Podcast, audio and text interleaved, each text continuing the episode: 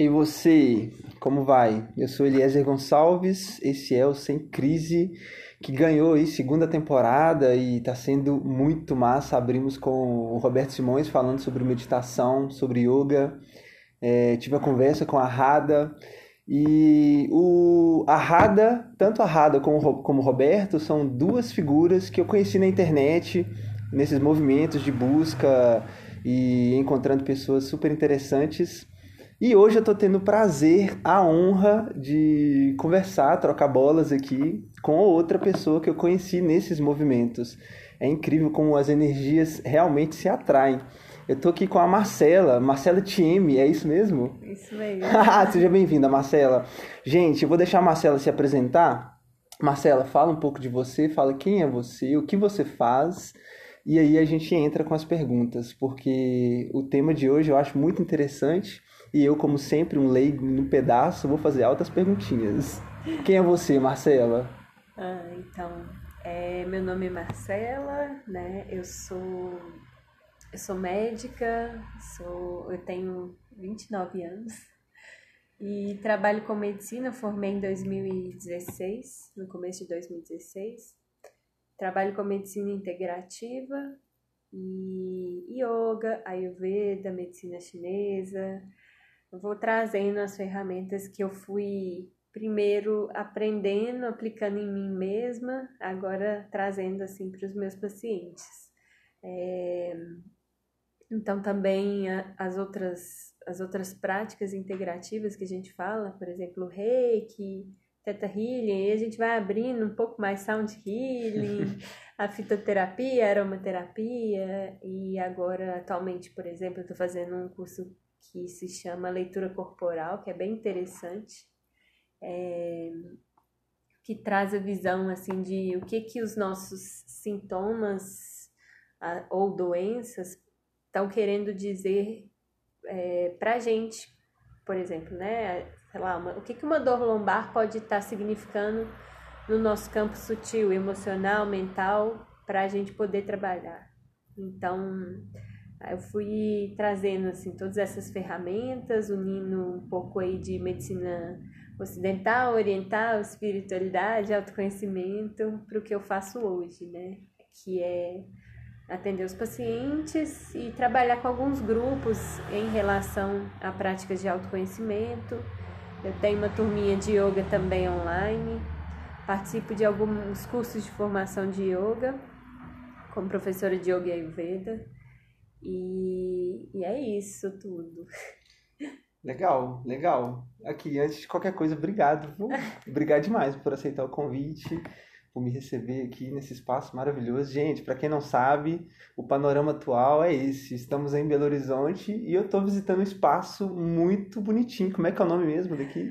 Aqui é uma casa, é, a gente tem duas vertentes é o Instituto Flor da Alma, que é um instituto de terapias holísticas. Então tem é, tem eu que sou a médica aqui que trabalho aqui, tem a Juliana que é a dona e fundadora da casa, é, Juliana Gomes.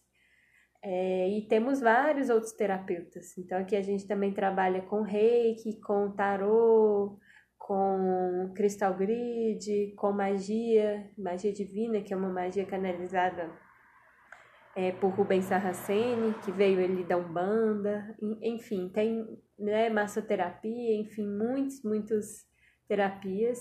E aqui é, também é uma casa, é um centro é, espiritualista universal, que a gente chama, né, um céu, que trabalha com é, espiritualidade no geral. Então aqui a gente traz, a, é, a Juliana traz para casa alguns cursos, por exemplo, como o curso de o despertar mediúnico.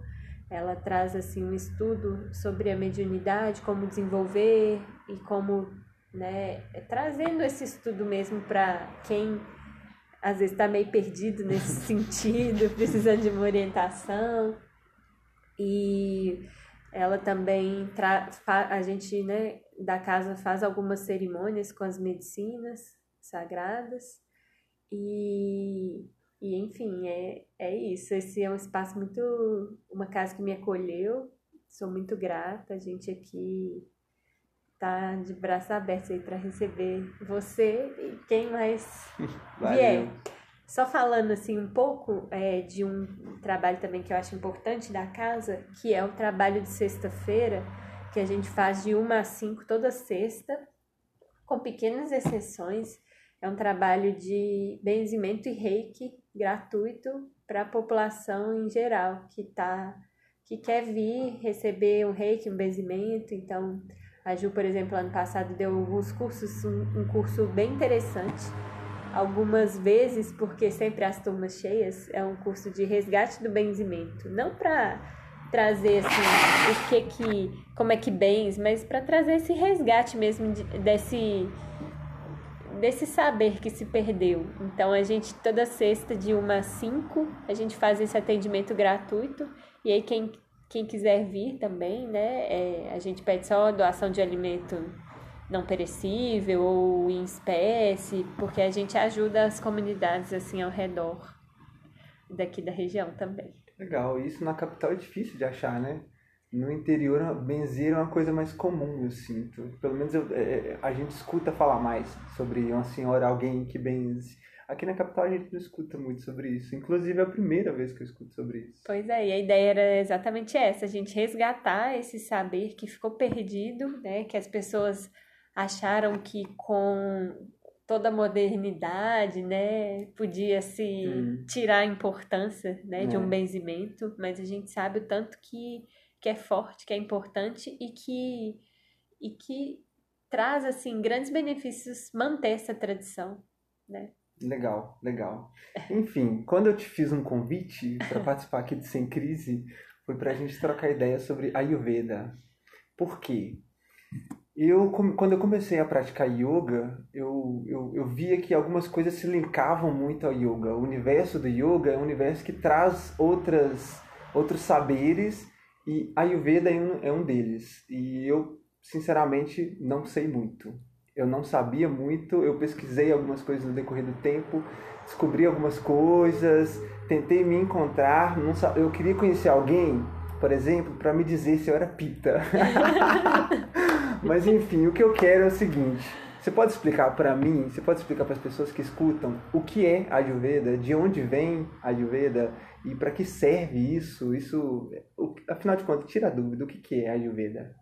Então, a Ayurveda é, vem assim como tradição de ciência da vida, hum. né? É basicamente o sistema da medicina é, que, que tem que foi que surgiu lá na Índia há mais de 3 mil anos, 4 mil anos atrás, né? Ele está dentro início, se a gente for estudar lá nos primórdios, tem seus é, seus primeiros é, descrições né, em textos védicos, mas depois a gente viu que foi sistematizando porque lá, lá no Oriente eles têm muito essa esse hábito de criar é, uma tradição que chama Parampara, que é de mestre para discípulo. Então, muitos é, dos ensinamentos, eles não foram colocados no papel lá, nos, lá muitos anos atrás. Uhum. E aí, alguns é, médicos resolveram, desses médicos que já praticavam Ayurveda há muito tempo, resolveram sistematizar um pouco esse estudo. É, então, a gente tem alguns livros que a gente fala do Ayurveda que traz isso um pouco mais sistematizado, como por exemplo né, o, o Charaka Samhita, o Ashtanga Hridaya, mas o Ayurveda, na verdade, se a gente for estudar, ele está linkado com tudo, com todos os textos do yoga e hoje cada vez mais integrado com a nossa medicina ocidental. E cada vez mais, como a gente está vendo a importância de resgatar esses saberes, a gente está conseguindo integrar um pouco mais a nossa vida. Se a gente for ver, analisar, o Yoga e o Ayurveda, ele, ele, eles são saberes que eles são quase que xamânicos. Então, o Yoga, as posturas remetem a uma árvore, por exemplo, postura da montanha. Uhum. Então, isso tudo da natureza, os animais, né? A maioria das posturas do yoga tem a ver com os animais.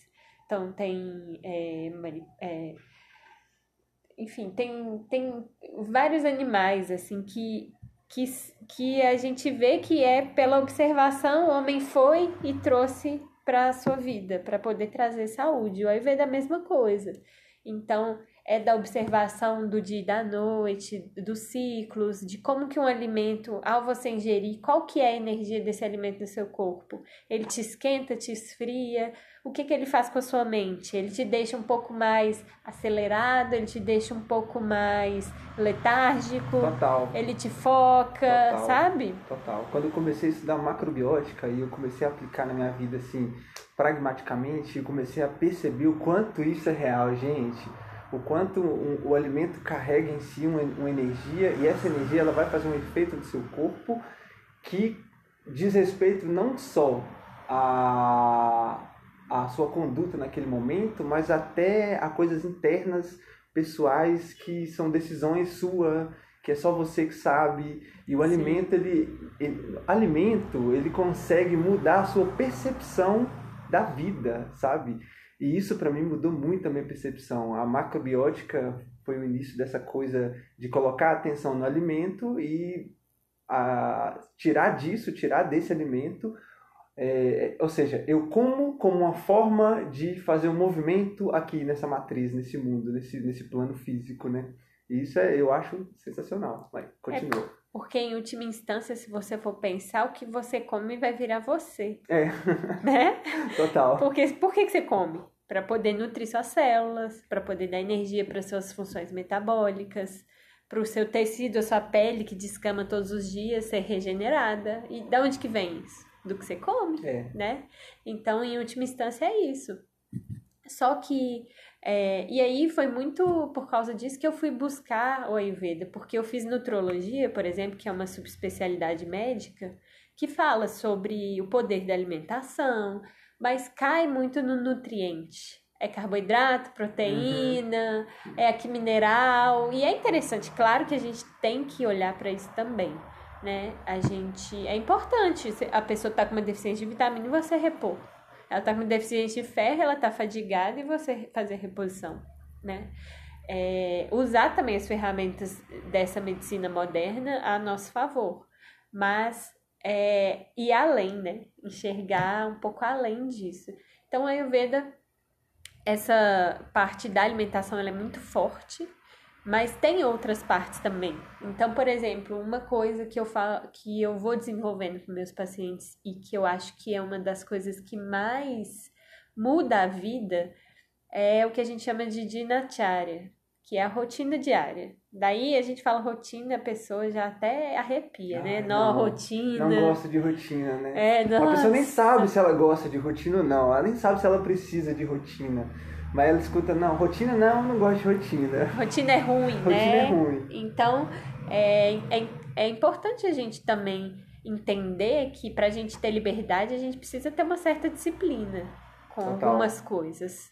Né? Não tem nada de graça nessa vida. então, Quer resultado? É isso, precisa ter disciplina. Exato. E aí o Dinacharya ele te fala, olha, crie algumas práticas é quase que você ritualizar a sua vida em tudo que você faz, desde a hora que você acorda. Então, ao invés de você acordar e já começar a fritar no celular, pare e se observa. Como que eu tô me sentindo hoje? É, foi interessante, né? Sincronicamente, ontem a gente teve uma reunião aqui do espaço com os, é, o, o, pessoal que, que estuda aqui e, e eu dei uma aula de pranayamas. E aí eu falei, gente, acorda todo dia e percebe qual narina sua que tá mais obstruída e qual tá mais livre. Isso já vai ditar um pouco como que vai ser o seu dia. Então, por exemplo, sua narina esquerda tá mais livre e a direita tá tampada. Então, o seu lado feminino ele tá mais livre. Observa se às vezes não é um dia que você tá mais preguiçoso, se tá mais letárgico. Isso é um, já é um desequilíbrio. Mas pode ser que você esteja mais criativo, mais né, sensível, que é essa energia feminina. É, o grande lance é colocar atenção nisso, né? É ficar atento. Atento, mesmo. exato. Então, o Ayurveda vai falar, em vez de você acordar começar a fritar no celular, já fazer tudo correndo, acorda meia hora mais cedo e faz as coisas com calma, para você se auto-observar. Cada ação que você fizer, você ter um feedback de você mesmo. Como que isso aqui funcionou para mim? Né? Olha pro dia, tipo, abre a janela, tá sol ou tá chuvoso? Tá nublado? Porque isso vai mudar né, dentro do Dinacharya, não é para você fazer tudo igual todos os dias.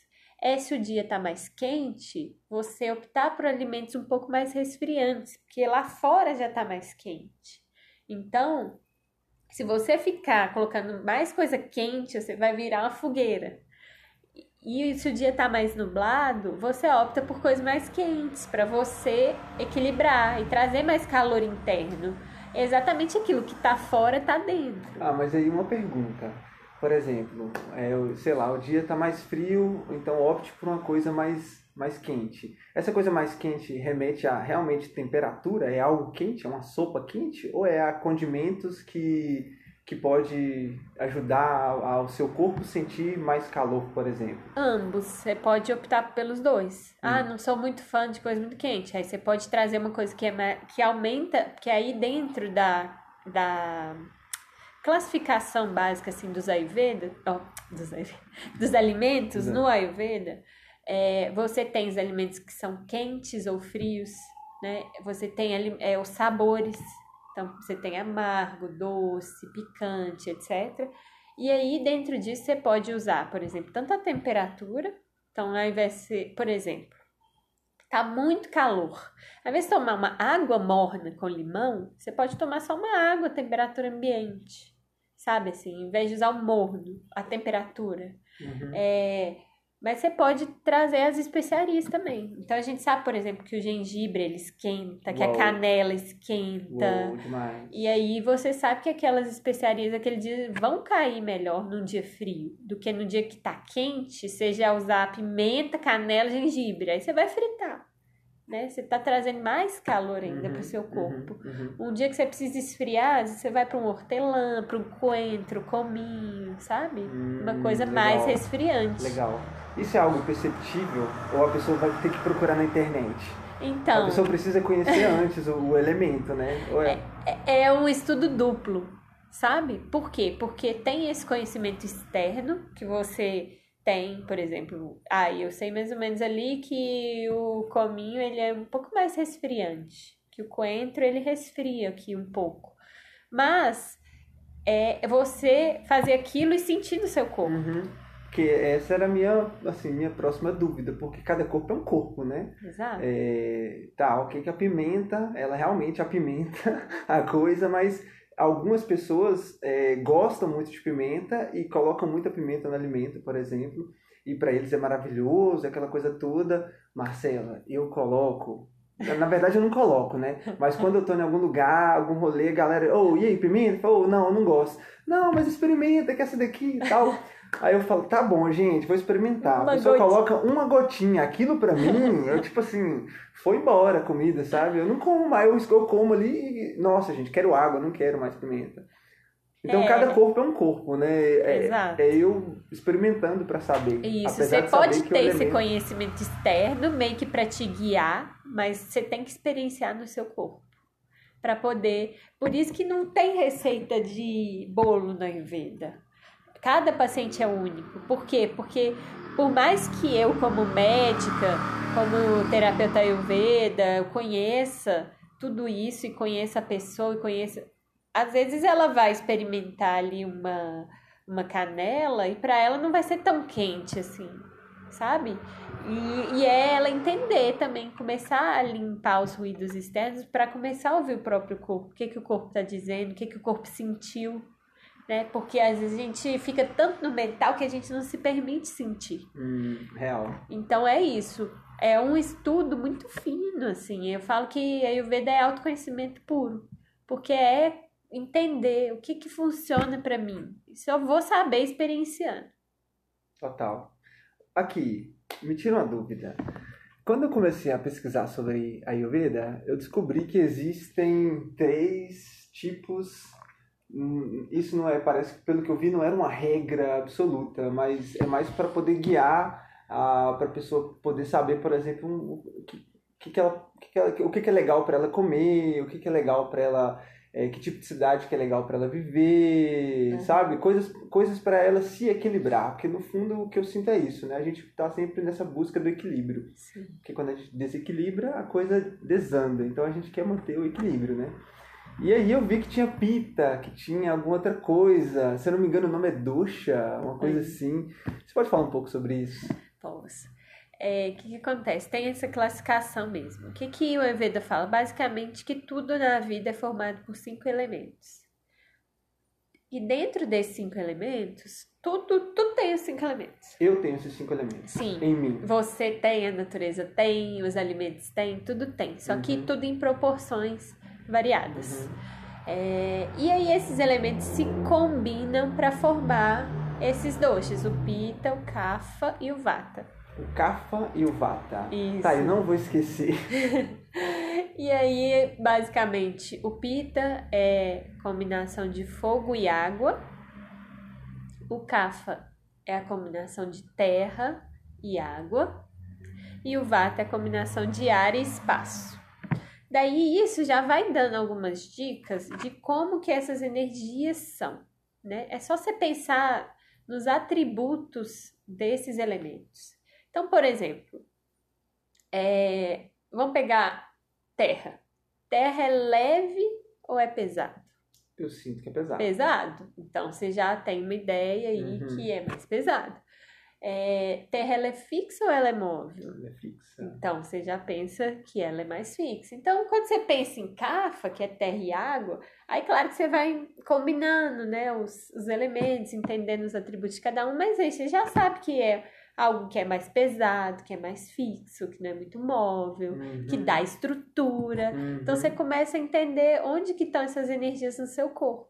E uma pessoa que, que é, isso é cafa, né? Isso. Essa pessoa, ela, ela busca é, o, o, oposto a isso para se equilibrar, o oposto, digo eu, na, na alimentação, o oposto na atitude, na, na percepção, na realidade ela busca o oposto ou não? Isso, ela ser terra representa que ela é mais fixa, que ela é mais pesada. Isso para ela, o, o que significa no dia a dia, na prática? Então é legal porque a gente tem que entender um pouco da diferença. Daí a gente pode compreender o que, que é a nossa é, natureza mais límpida, como se fosse assim o que somos nós, como se fosse a nossa genética. Uhum. Isso que a gente chama de prakriti.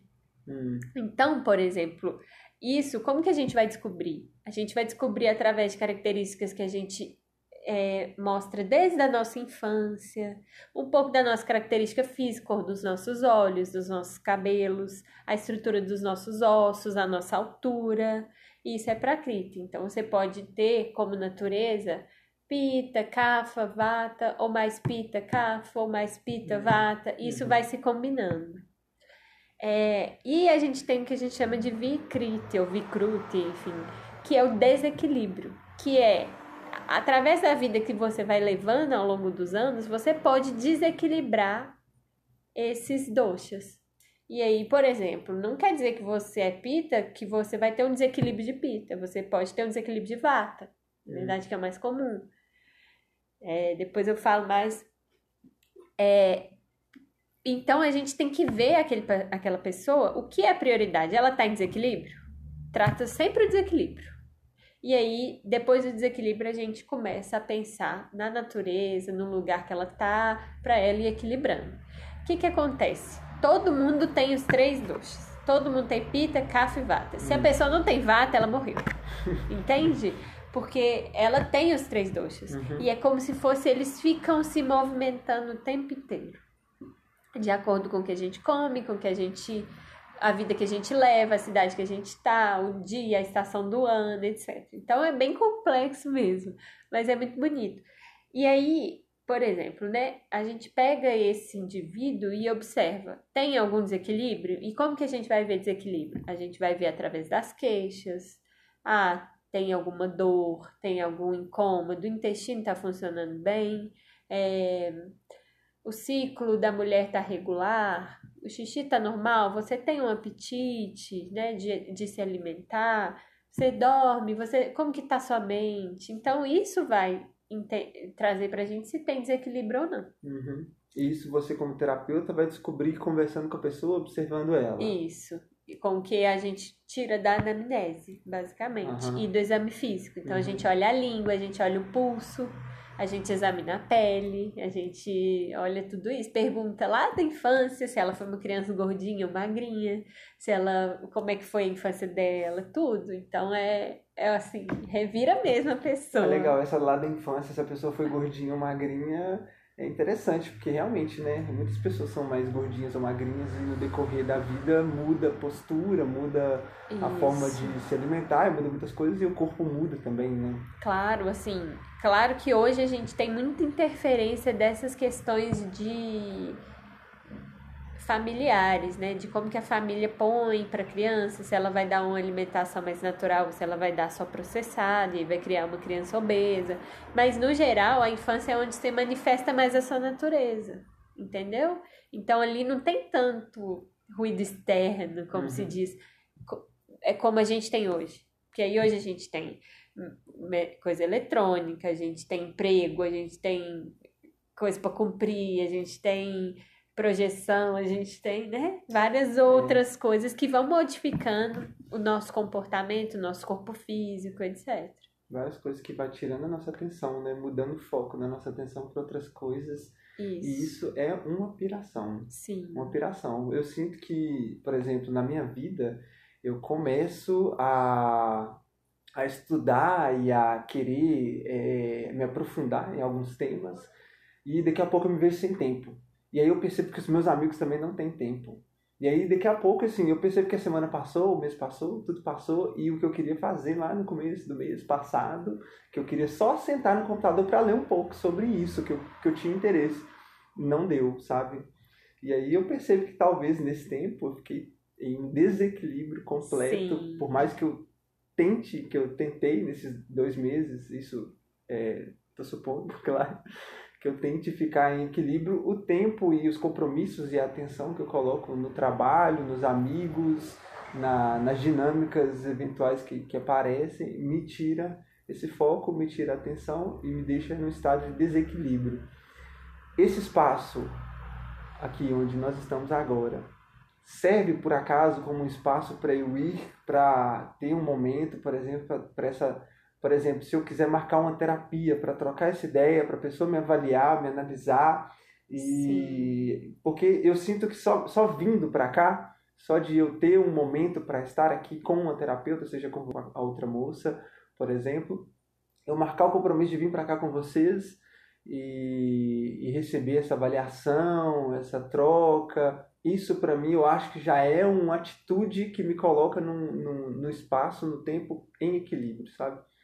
É lógico que depois da, da, dessa tal terapia, a gente, você vai falar algumas coisas, e aí eu sei que depois disso eu vou tentar me equilibrar novamente e lutar com, com o tempo, com, com essas dinâmicas que eu acabei de falar, sabe? Sim, sim, é interessante demais passar por uma avaliação, porque às vezes, é, tanto às vezes a gente não consegue ter a percepção do que tá rolando, assim, e às vezes a gente acha que tá normal, mas não tá. Né? Então, tem vários pacientes é. meus, ah, não, porque é normal, eu durmo duas horas da manhã e acordo às seis. Hã?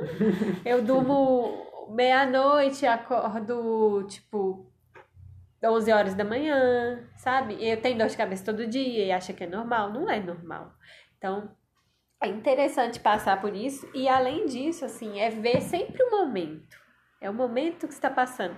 Porque, aos poucos, né? Isso vai ficando um pouco mais natural quando você vai se familiarizando com a Ayurveda, conhecimento externo, o que seu terapeuta fala, hum. ou o que seu médico fala, e aí vai equilibrando, e aí aquilo vai ficando um pouco mais fácil de você lidar, sabe? E, e natural também. O corpo, ele é sábio. Só que a gente traz tanto coisa externa, de fora para dentro, que a gente começa a perder essa percepção. E isso que você falou é interessante porque Hoje o que a gente mais tem é distúrbio de vata. E o que, que é vata, né? Então eu falei que vata é área e espaço. Se a gente pensar nos atributos, pensa em um espaço com ar dentro, né? É, você acha que ele é móvel ou ele é fixo? Não, ele é móvel. Móvel, né? sim, móvel. Ele é. Eu já imagino uma pessoa super viajada. É dinâmico ou ele é parado? É assim? dinâmico. Dinâmico. Então, a pessoa que que tá com um distúrbio de vata, que é o que a nossa sociedade nos coloca o tempo inteiro, por quê? Porque a sociedade é o tempo inteiro muita informação, muito movimento, muito estímulo, muita coisa que desequilibra o vata. É, é frio também desequilibra o vata. Tempo seco, então, tipo ar-condicionado, carro, trabalho sentado no escritório que te deixa. Tudo isso vai desequilibrando o vata. Que é o que as pessoas mais têm desequilíbrio hoje. Mas e aí, para um Vata, então, que está desequilibrado, seria legal ele sentar no escritório para trabalhar? Não, não. O escritório que eu falo é assim, o escritório tem ar-condicionado. Então desequilibra ah, tá. mais ainda o Vata. Bota fé. Entendeu? Bota fé. Então, assim, o que, que é ótimo para um Vata equilibrar? É tudo que ele não gosta de fazer. Ficar parado, dar uma meditada, né? Por exemplo, as práticas de yoga mais lentas, mais aterradoras, com práticas com o pé no chão, sabe? É, fazer respirações pranayamas mais é, centradores, sabe? Te coloca mais no centro, no foco e na presença. Porque senão viaja demais e fica e muita coisa e não faz nada. Uhum. Né? E, e um vata, a gente fica brincando até entre as terapeutas, nossa, tá vateado, né? tá vateado, tá viajado, tá desconcentrado. Tá vateado é ótimo. Tá, tá tipo disperso, sabe? Mas um vata equilíbrio, ele é super, ele, ele é, assim, todos, né? Todos em equilíbrio, mas é uma pessoa que tem predominância da sua natureza vata. Que eu acho que você tem bastante, é. assim, pela sua aparência física, pelos seus fazeres, né? É, ele é muito criativo, é, então são grandes artistas, pessoas que trabalham com coisas mais sutis, porque o ar é leve, ele, ele voa, ele vai longe. Então, quando Nossa, tá em equilíbrio. Me um vato agora. quando tá em equilíbrio é muito bonito, porque ele traz coisas maravilhosas, entende? E, e só que, assim, o que a gente vê é que o tempo inteiro na nossa sociedade, nosso vata tende a gravar, tende a gravar muito pelo estilo de vida que a gente vive. Né? Então, para os vatinhas aí pôr o pé no chão, pé na terra, sentar para meditar no silêncio, sabe? É... Contemplar um pouco do sol, sabe? Dormir cedo, fazer menos coisas ao mesmo tempo. É... Quer fazer tudo, abraçar o mundo é... e não faz nada. É, o problema é que a gente faz compromisso com muitas coisas e tem hora que nem é compromisso, é compromisso mental, é uma coisa que você coloca na sua cabeça que não, eu preciso responder tais, tais coisas. E no fundo, não precisa. Exato. Agora você não precisa, você pode responder depois. Você pode tirar um tempo do dia, tira um tempo do dia para responder essas coisas. Depois você segue tranquilo, não fica fritando a cabeça, Exato. sabe? E a, acontece comigo, eu acho que eu sou vata. Acabei de... Tem como saber, só olhando para a pessoa, o corpo da pessoa fala alguma Sim, coisa? Sim, né? Os vatas geralmente eles são mais longilíneos, tendência a não ganhar muito peso é, hum. a ter é, os cabelos mais finos. Nossa, eu sou muito vata. É. Você é artista, né? Então também os vatas é. tendem a ir para esse lado mais criativo. Não, total. E. E o Pita? Então, aí, o Pita, no, no geral, ele tem mais estrutura, mais músculo, mais força, né? Só se pensar no fogo. Uhum. Ah, é fogo. É fogo com? Água. Fogo com. Nossa! Fogo é... com água. Então é Legal. é estrutura mesmo. Legal. Sabe? É aquela pessoa que tem um tecido muscular, às vezes, um pouco mais abundante. O cabelo pode ser vermelho, ou pode ser mais claro também, ou preto, mas assim, fio mais grosso, sabe? Mais pesado. Uhum. É é aquelas pessoas que elas são mais enérgicas, sabe? Elas têm uma, uma voz e uma fala um pouco mais enfática. É... E aí, na tendência do desequilíbrio do Pita, é aquela pessoa, só você pensar numa pessoa que tá queimando, né? Tipo, ela tá irritada, Ai, ela tá nervosa, impaciente, uhum. ela pode ter queimação, né? No estômago, pode ter. Como é tudo, né? Como se estivesse queimando lá dentro. Então, ela pode ter isso, né? De, ah, pessoa- aquela pessoa falando, ah, tem gastrite a minha vida inteira, né? Aquela dor de cabeça que queima, né? É, Questões de pele também, muito comum de pita, aquela pessoa fica vermelha, quente, ou que tem alguma coisa na pele que é muito vermelha, que inflama, tem muita, tem muito, às vezes, abscesso, furúnculo, sabe? Essas Uhum. coisas, geralmente é desequilíbrio de pita. E aí os cafas, geralmente, eles são mais pesados, eles são mais estrutura, aquela pessoa que desde nova, ela já é mais cheinha, às vezes, sabe? Sem, sem, sem exceder, Uhum. sabe? A estrutura dela, é, os ossos um pouco mais robustos, é, geralmente os olhos mais amendoados, também um cabelo um pouco mais grosso. E aí os desequilíbrios de capa, capas é só a gente pensar um pouco no peso, né? Então, às vezes a pessoa mais deprimida, mais para baixo, letárgica, preguiça, aquele negócio não sai do lugar, Não, sabe? fé. Nossa, você tá falando e eu já tô, tipo assim, identificando meus, os meus amigos, quem que é o quê. já vou sair daqui ligando pra todo mundo. falando, Ô, você é. Mas é aquilo, né? Pode ser que seja a natureza dela, mas pode ser que seja o desequilíbrio.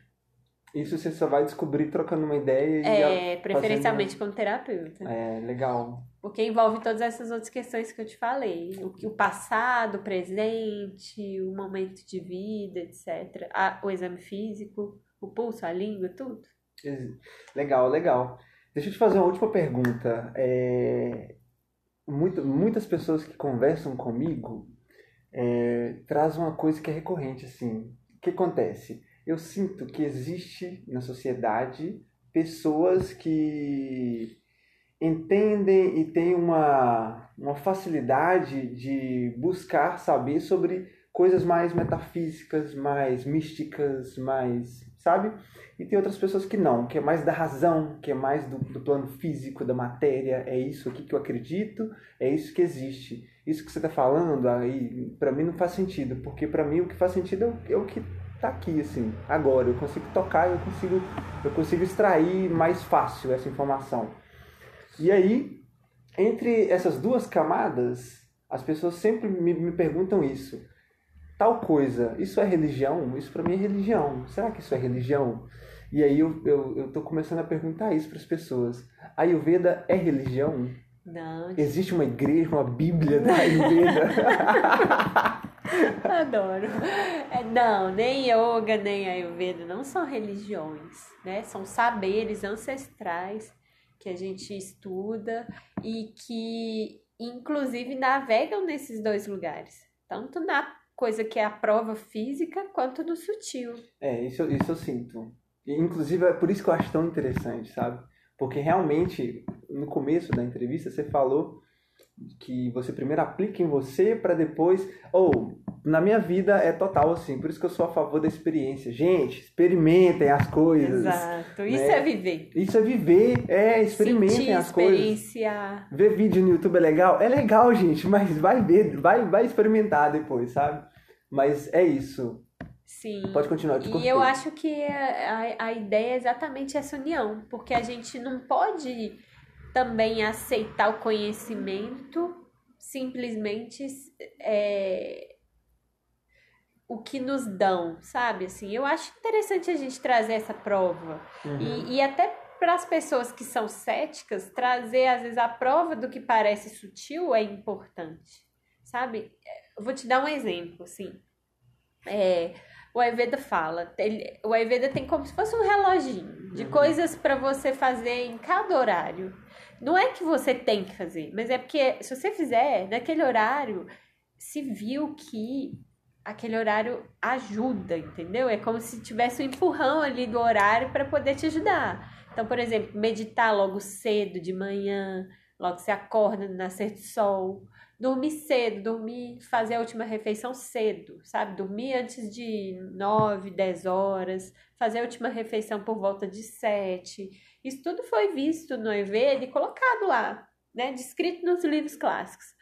Aí, para uma pessoa que é muito cética, que, ah, eu preciso dar prova, né, do, do por A mais B aqui e tal. Uhum. Eu já fui assim. já fui bem cética, assim, bem mental. É, você traz a prova até na coisa moderna. Então, hoje, por exemplo, a endócrino viu que a pessoa que se alimenta a mesma comida depois de tipo 10 horas da noite e a que se alimenta 7, a de 10 ganhou mais peso que a de 7. Por quê? Aí começou a ver lá. Porque a de 10 é como se a de 10 tivesse uma resistência à insulina. Os receptores é como se eles estivessem inativados.